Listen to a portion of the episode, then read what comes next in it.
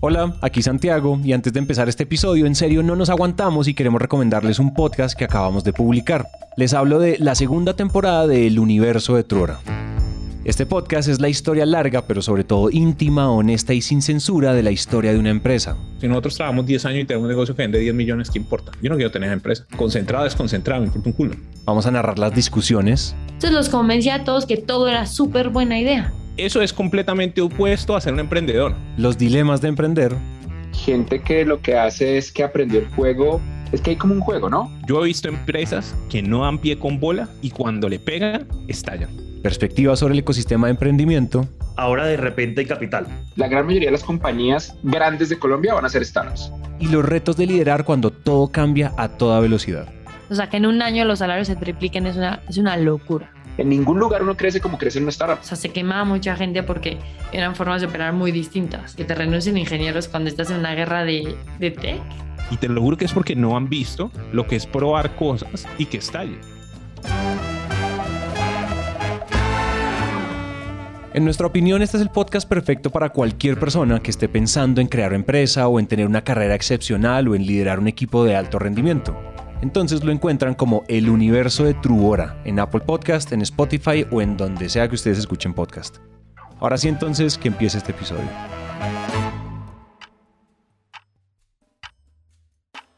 ¿Ustedes se han puesto a pensar en todo lo que hacen en una mañana? Pues yo sí, y hace unos días me di cuenta de muchas cosas, sobre todo de un día en particular. Ese día me levanté, fui a la ducha, me entré a bañar, me di cuenta que se había acabado el champú, agarré otro tarro y boté el que tenía la caneca. Me bañé, me rasuré y salí a cambiarme. Tenía 30 minutos para entrar a mi primera reunión del día. Lo bueno pues es que trabajo desde casa y pues eso me da tiempo.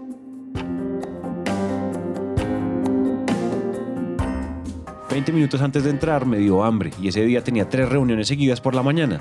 Además de que también tenía que ir por unas gafas nuevas y luego comprar un impermeable porque las gafas se me dañaron y tuve que botarlas y mi impermeable de siempre ya estaba viejo y feo, también tuve que deshacerme de él.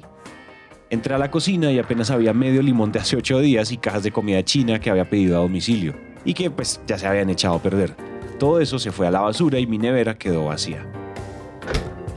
Agarro mi celular y pido un servicio a domicilio en línea. Lo más rápido que podía llegar era un café y un croissant.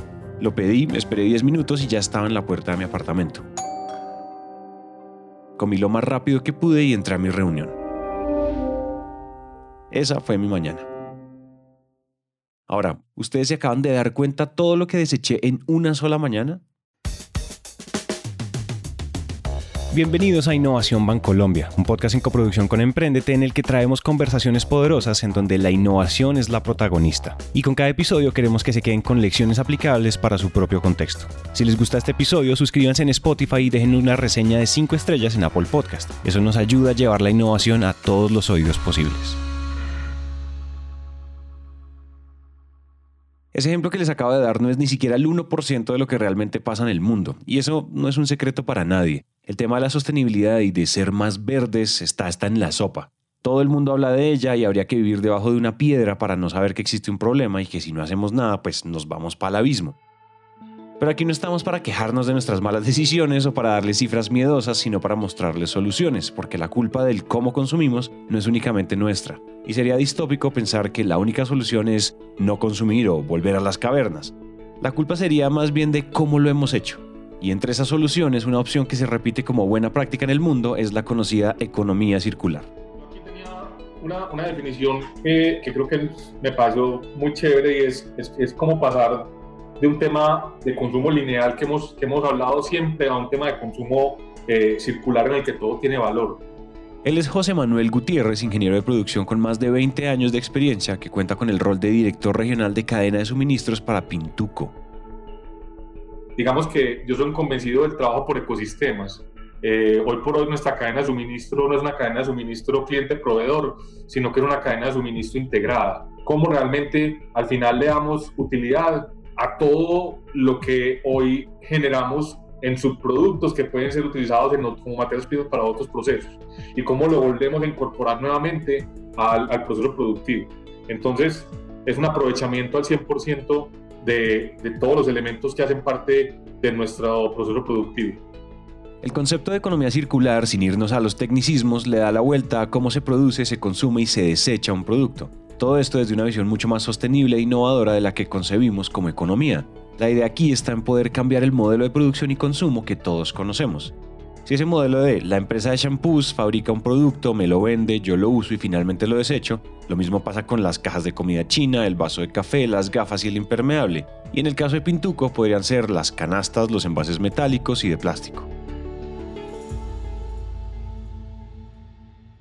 Ese famoso eje de sostenibilidad de las empresas es muy diferente a lo que era hace 5 o 10 años. Las prioridades son distintas, el mundo ha cambiado y empresas como Pintuco han ido encontrando alternativas para seguir creciendo económicamente sin dejar de cumplir con la tarea de ser sostenibles. Los hemos puesto en un modelo de sostenibilidad de hace aproximadamente cuatro años. Modelo de sostenibilidad que tiene cuatro pilares importantes, pues sobre una base clara de lo que es el, el, desarrollo económico. O sea, no podemos hablar de sostenibilidad sin hablar de desarrollo económico, porque esto no tendría sentido ser la compañía más sostenible sin, sin tener unos resultados que nos garanticen la estabilidad en el largo plazo. Anteriormente, cada una de las áreas de la organización venía haciendo de manera consciente, pero desarticulada, acciones importantes hacia los temas de sostenibilidad. Entonces, digamos que, que hace cuatro o cinco años eh, dijimos, venga, ¿por qué no juntamos todos estos puntos, todas estas acciones y montamos esto en un modelo que tenga sentido y que además nos permita mostrarle a nuestro consumidor y a los grupos de interés, pues todo lo que venimos haciendo de cara a la sostenibilidad. Porque es que además la sostenibilidad, pues no puede ser un tema únicamente como para, para sacar pecho, sino que al final tiene que ser también un tema que al final que genere negocio, que genere una rentabilidad. Y es por eso que en esa incorporación o la creación de ese modelo, pues se desarrollan actividades que al final tienen un impacto sobre el medio ambiente, pero también generan un impacto importante sobre la rentabilidad del negocio. De ese modelo de sostenibilidad nace una rama a la que llaman optimización para la innovación, que en palabras más específicas esta es la rama para la economía circular. Uno siempre arranca eh, por el final del tubo, es el, el modelo tradicional, pero pues arrancamos por ahí, es decir, empezamos a darle uso a estos temas que al final eran los subproductos que teníamos de los procesos, pero después dijimos, venga, listo, aquí ya le dimos uso a eso, pero adicionalmente, ¿por qué no vamos aguas arriba? ¿Y por qué no empezamos a no generar subproductos? O si lo generamos, lo generamos de una forma que al final me sirvan a mí en mi proceso. Entonces, digamos que la caracterización de unos residuos para el aprovechamiento posterior en, otros procesos que no son nuestros, es el primer paso. Pero el segundo paso es, venga, yo cómo no genero esos residuos.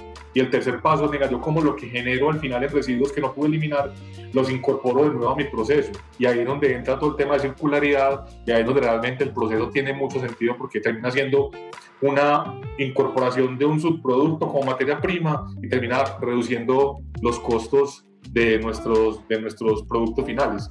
De esa forma yo creo que la economía circular termina siendo una, una opción en la que como tal yo solo no soy capaz de hacer economía circular. Para hacer economía circular necesito de otros nodos del ecosistema que me acompañen y ahí es donde realmente el trabajo en red toma toda la fuerza y permite que el resultado sea exponencial.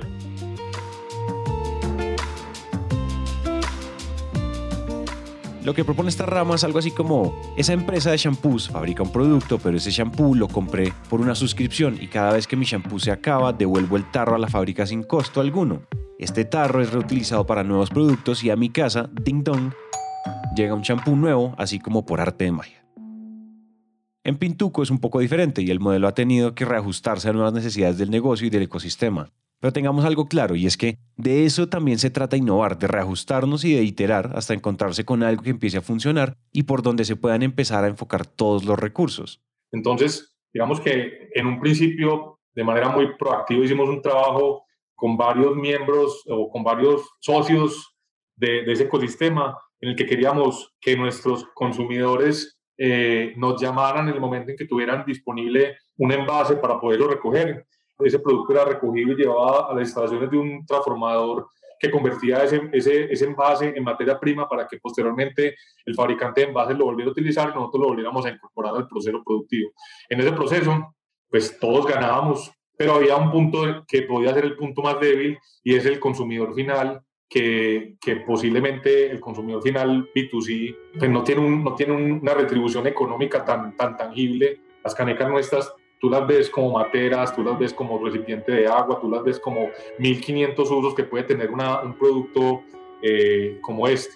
Digamos que en ese proceso entendimos que, que definitivamente si todos los miembros del ecosistema no obtienen algo a cambio, por ahí falla el proceso. Posteriormente entonces lo que, lo que dijimos es, venga, hagámoslo a través de un colectivo que se dedique a eso. Y lo que hicimos fue entregar la responsabilidad a ese colectivo pero quisimos ir más allá y no quedarnos en eso. Y entonces dijimos, venga, migremos del B2C al B2B, porque en el B2B sí existe una responsabilidad y sí existe algo diferente y, aquí, y aquí nuestros, nuestros socios de valor constructores tienen ellos una responsabilidad final de disponer adecuadamente los residuos que salen de su, de su obra, de su construcción. Y ahí es donde ellos terminan ganando al entregarle eso a un ente transformador y el ente transformador le entrega un certificado de correcta disposición. El ente transformador transforma el producto, yo le compro a ese ente transformador el producto y lo incorporo de nuevo a mi proceso. Después de ese proceso se repite el ciclo. Un ciclo que para Pintuco hoy en día cuenta con un cubrimiento en toda Colombia y otros países de la región, gracias al aprovechamiento de envases plásticos y metálicos que son reintroducidos a la cadena productiva de manera continua. Nosotros hoy en Pintuco, eh, el 100% de la, planta, de la energía que usa la planta de Pintuco viene de fuentes renovables y 30% es autogenerada a través de paneles solares.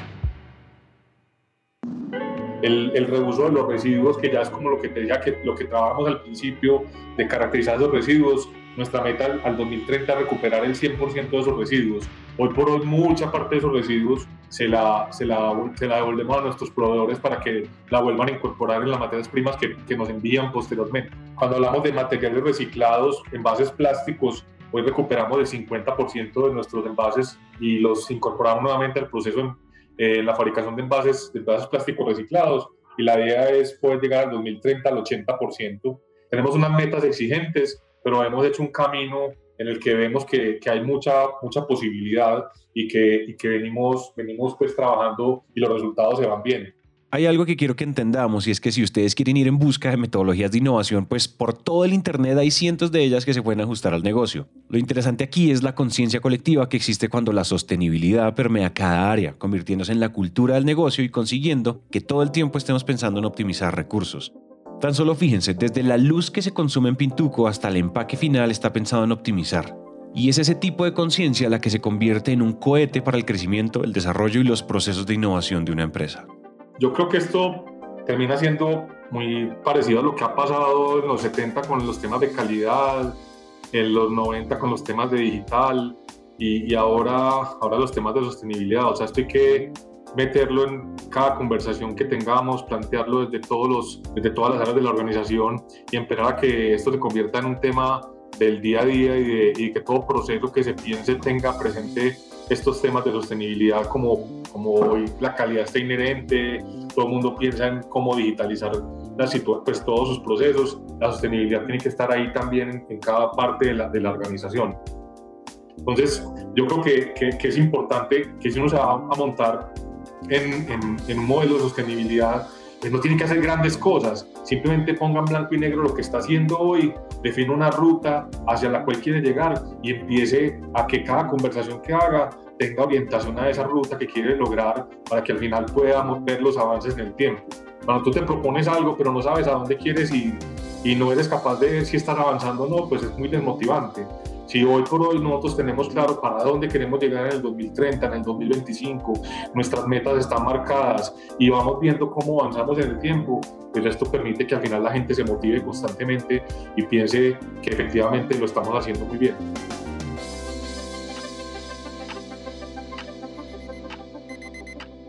Hoy me levanté, fui a la ducha, me entré a bañar, otra vez se me había acabado el champú, me quedé un rato pensando y pues hoy puedo enviar el tarro que tengo a que me lo renueven y esperar que mañana me llegue uno nuevo. No está de más esperar, ¿no?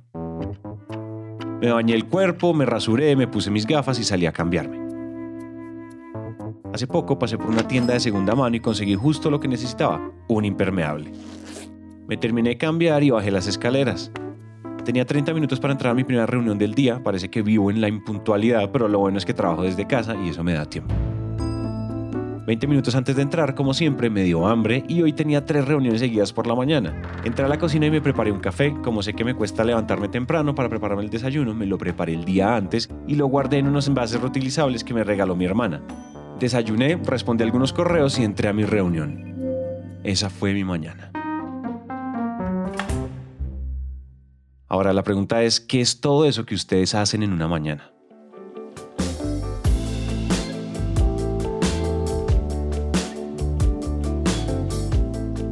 Este episodio fue escrito y producido por Nieves Orgitano, editado por Manuel Torres y narrado por mí, Santiago Cortés.